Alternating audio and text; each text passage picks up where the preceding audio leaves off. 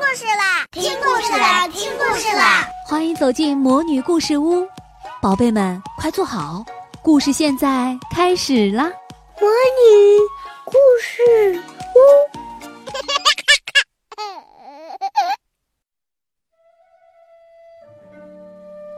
小朋友们大家好，我是萤火虫姐姐。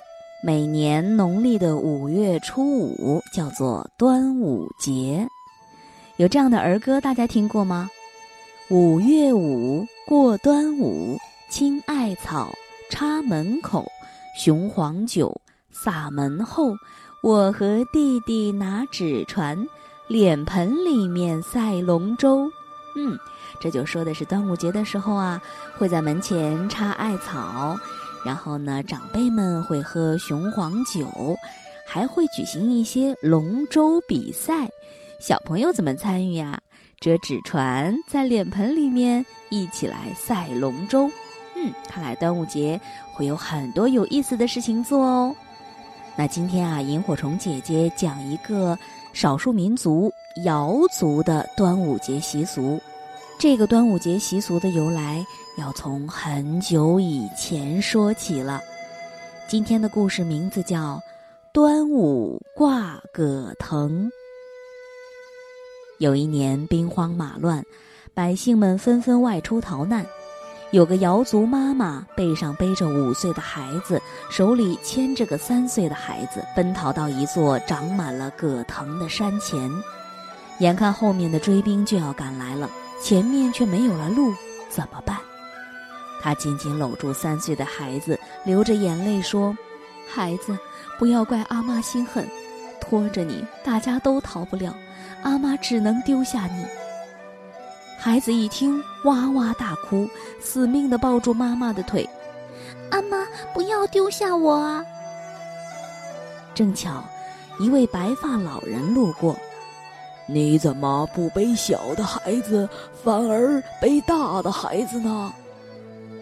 瑶族妈妈说：“我背上背的是邻家的孩子，手里牵的才是我亲生的。”他的爹妈都被官兵杀了，救了他，将来好让他报仇雪恨。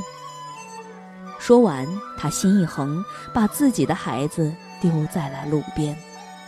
白发老人十分感动，他说：“你别慌，顺着这根最粗的葛藤爬上去吧。”他扯了两下葛藤，旁边就出现了一条山路。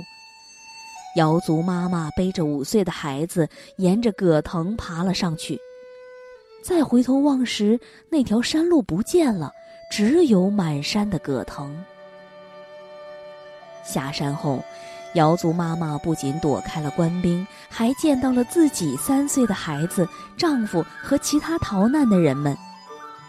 一问才知道，他们也是那位白发老人救的。那天正是端午节，大家都说这位救命恩人就是屈原，要子子孙孙纪念他。此后，每逢端午节，瑶族的家家户户都会在门口挂上葛藤，用来纪念屈原，保佑平安。就这样，这个古老的风俗流传了下来。小朋友们，明天就是端午节了。在端午节呢，我们还会吃粽子。你会包粽子吗？可不可以亲手包一个粽子呢？学一学好吗？如果学会了，来告诉萤火虫姐姐好不好？好的，今天的故事就讲到这里啦。